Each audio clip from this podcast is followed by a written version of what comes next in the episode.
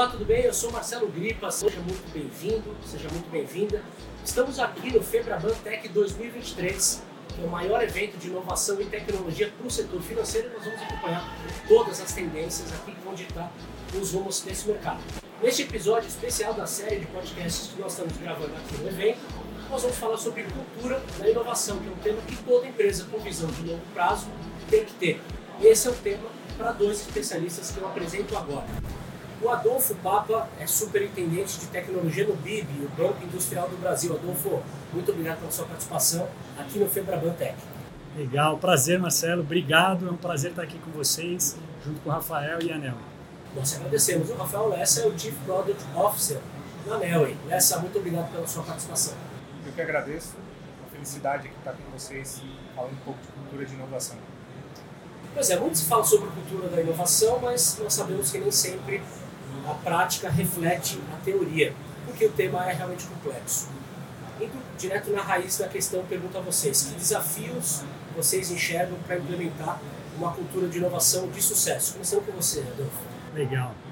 Bom, quando você toca cultura, tem que falar de pessoas. Então, certamente, o maior desafio para se inovar é garantir não só pessoas interessadas em receber essa inovação, mas também ajudar a construir essa inovação.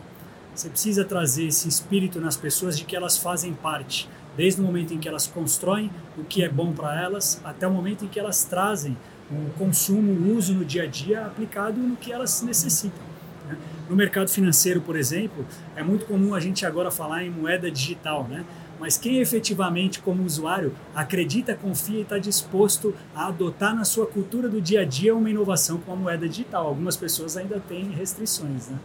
Eu acho que é um bom exemplo aí, Marcelo. É um ótimo ponto de partida né? nessa desafios que você já. Eu vejo, obviamente, na questão de cultura, pessoas envolvidas, né? E olhando mais para o âmbito de quem está construindo a inovação, né? Eu acho que tem algumas questões culturais que têm um rompimento de barreiras em modelos das empresas hoje, principalmente no Brasil. E um desses, desses pilares que a gente tem que romper numa cultura de inovação é o risco de errar. Inovação a gente vai errar. E esse momento de errar, ele tem que ser apoiado pela visão estratégica da empresa, justamente porque no momento que a gente erra, a gente aprende e a gente vai evoluindo na descoberta da nossa inovação até a gente conseguir ter um, pessoas que adotem esse produto quando a gente coloca ele no ar. Para mim, o processo de inovação está muito pela adoção do produto. Quanto mais eu consigo ter uma escala de adoção desse produto, mais eu estou conseguindo trazer um viés de inovação. Obviamente, tem diferentes tipos de inovação, disruptiva, inovação incremental.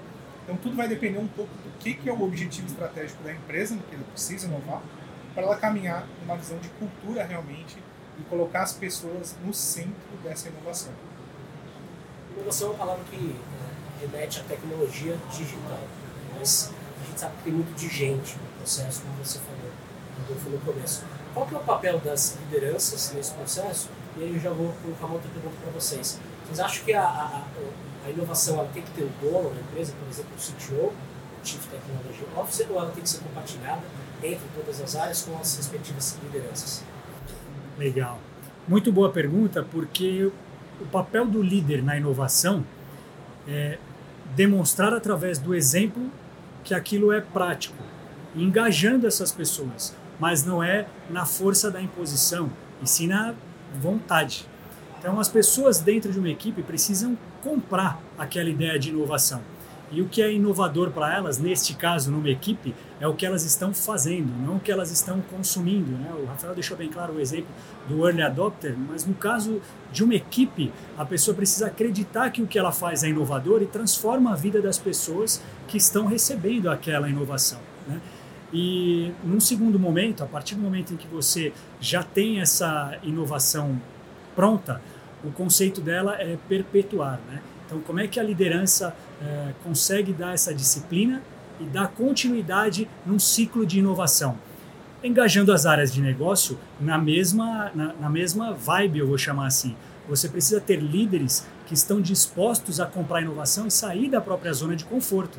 Não adianta ter um CTO, no exemplo que você mencionou, que seria o responsável por uma transformação, se você não tem áreas que dão continuidade nessa transformação para que esse CTO volte para um novo ciclo de inovação. São ciclos. Então o papel é tanto da área, do líder, mas claro, da organização e da estratégia. Ah, pegando um pouco o embalo, eu vejo que o líder ele tem o papel de cultivar a inovação, né? ele semear a inovação, muito no sentido de garantir que o processo e as pessoas estão confortáveis a inovar. É, pegando um pouco a, a, fala, né? acho que o líder ele tem que ter um, romper uma visão de comando e controle dentro das organizações. Quando a gente rompe uma visão de comando e controle, as pessoas elas estão mais aptas, elas estão mais seguras para expor as ideias delas e deixar a criatividade acontecer no dia a dia. E, é, e essa visão de bottom-up, né, de a inovação emergir das pessoas, ela acaba tendo uma longevidade muito maior dentro do processo né, inovativo. E eu não acredito que a inovação seja de um único papel, né, que tu comentou ali do CTO. Quando a gente, um pouco da experiência, quando a inovação ela é por, vem de uma única pessoa, a inovação ela tende a morrer no meio do caminho. Acho que muito como foi falado, né? As pessoas acabam não tendo adoção de eu acredito nessa ideia, eu entendi o valor dessa ideia. Eu acho que o grande também diferencial de uma inovação é a multidisciplinaridade.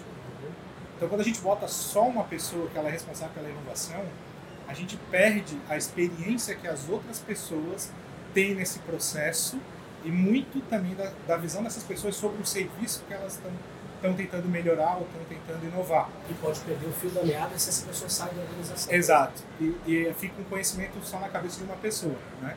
Então, ter times multidisciplinares trabalhando numa, numa visão de inovação traz um resultado muito melhor porque pega perspectivas diferentes e pontos de vista diferentes no processo ideativo. Vou pegar o gancho só, né? Mas a gente vê muitas vezes na história mais comum do varejo, né? É, ex-funcionários que participaram de um momento disruptivo, né? Onde uma, uma ideia inovadora aconteceu e ele sai para montar a própria trajetória, contar a própria história, monta uma organização e se torna um unicórnio. Né? Então isso tem ocorrido bastante no mercado. Agora, o, o Lessa estava comentando antes aqui né, no nosso bate-papo, não necessariamente uma inovação, quando ela é adotada e agrega valor na vida das pessoas, ela se torna rentável e uma ideia que vai continuar. Ela só precisou existir como parte do ciclo, né? Isso é super interessante. Empresas muito grandes são comparadas a transatlânticos é, com uma dificuldade para se mover rápido, né? Mas não precisa ser assim. Existem bons exemplos no mercado de negócios que conseguem ser ágeis e se manter, manter seus produtos inovadores. Como fazer isso numa operação gigante? Bom, a resposta é metodologia, processo, controle. Né? O Lessa tinha deixado isso bem claro. Mas como é que eu abordo isso na cultura? Você precisa segmentar, criar um squad hoje, né? é uma equipe que tenha pessoas que agregam valores de todas as áreas para contribuir né? É, no que está sendo proposto de inovador. Ou seja, não adianta você pegar uma grande organização, você colocou um transatlântico, eu imagino uma empresa que seja consolidada há mais de uma década, que tenha, que tenha um público razoável e que ela não quer desagradar esse público fiel. Então o que ela faz? Ela inova criando uma marca em paralelo, criando uma ideia, mas tornando ela prática. E quando isso é um entregável, ela agrega isso adicionalmente para o seu cliente. Ah, pegando um pouco o mesmo caminho, né? Vejo que essas empresas muito grandes, elas têm que partir de... Elas têm um core business muito bem formatado. E às vezes elas tentam inovar, ou tentam trazer uma agilidade para esse core business.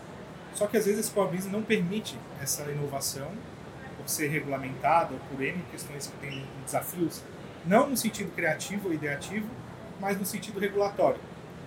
O que, que na minha percepção, tem que ser feito? Segrega, né? Mesma coisa. Então, tu deu o exemplo transatlântico, bota jet ski do lado, ideias que tu tem que saem do teu escopo do teu core business, mas tu não pode executar a mesma metodologia de, por exemplo, é, sistemas regulatórios para um sistema que tu quer inovar. Tu tem que segregar, tu tem que trazer metodologias diferentes. E eu vejo muito também a questão de a gente fala de cultura e disrupção de cultura, né? Isso tem que estar na alta gerência também tem que estar muito bem formatado e essas pessoas da alta gerência têm que comprar essa ideia. Porque se não comprar, acaba que o processo e as squads e, o, e todo o trabalho que tu pode fazer no sentido operacional de viabilizar a inovação ela se perde no meio do caminho porque não está numa visão estratégica da empresa. Eu vou continuar com você nessa, para a gente tangibilizar isso que você está dizendo. Pedir para você contar um pouco de como a Nel vê e pratica o tema da cultura da inovação. E na sequência, quero que o Adolfo conte um pouco do dia a dia da inovação no banco industrial também. Na ANEL a gente, a gente começou né, pequeno e a gente foi crescendo. Hoje a gente tem 600 funcionários. Né?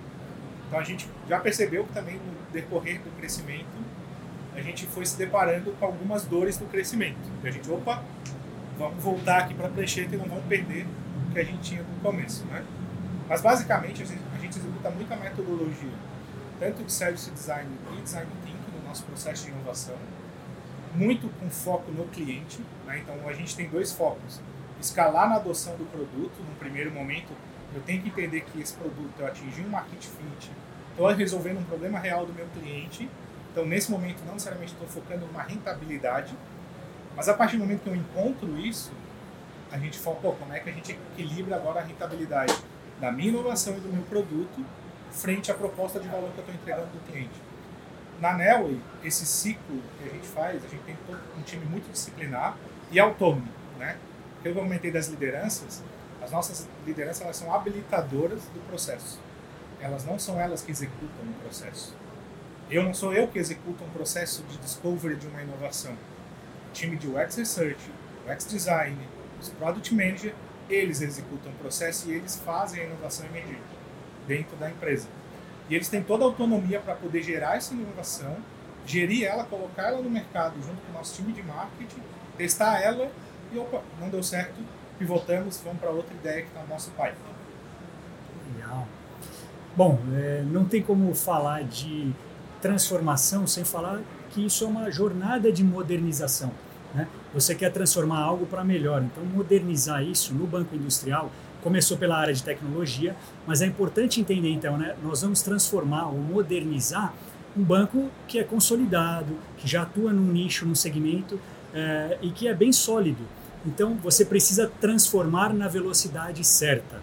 Começando pela área de tecnologia, é, a gente buscou, claro, as ideias inovadoras que estão na vanguarda, que alguns bancos que estão mais é, no digital há mais tempo fazem, utilizam, mas consegue selecionar com maior nível de assertividade, com maturidade, o que nós precisamos. E aí, de novo, quando esse conceito, o Lessa mencionou isso no início, né, é, de inovação faz parte da estratégia, não é que isso é um top-down, mas é um desejo que nasce lá em cima no acionista. E aí todo mundo compra essa ideia e começa a transformar.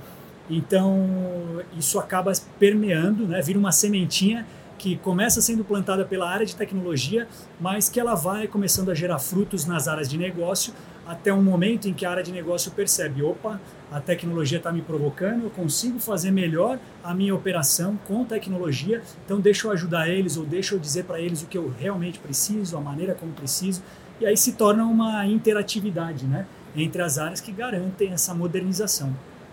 E pegando o gancho, né, lembrei de, de um ponto, né? Se a gente olhar no ciclo de inovação, muitas vezes a gente lança produtos que ele está na frente do mercado.